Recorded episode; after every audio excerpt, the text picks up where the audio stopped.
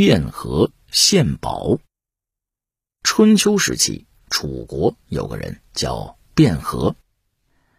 有一天啊，他上山砍柴，偶然间呢，发现一块石头，很不一般。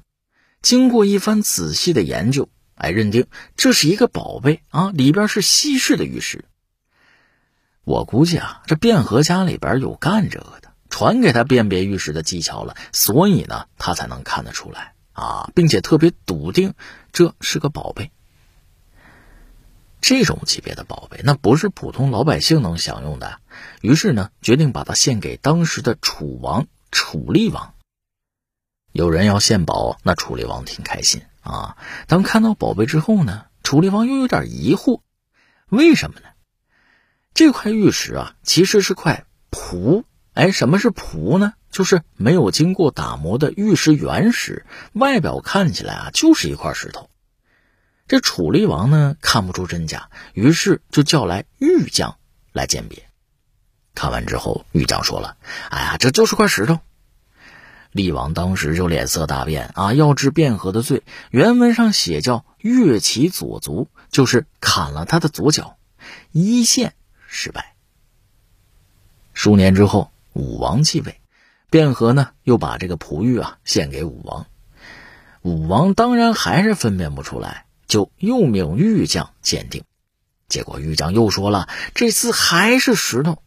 武王又治了卞和的罪啊，依旧是月刑，砍了他的右脚，这二线也失败了。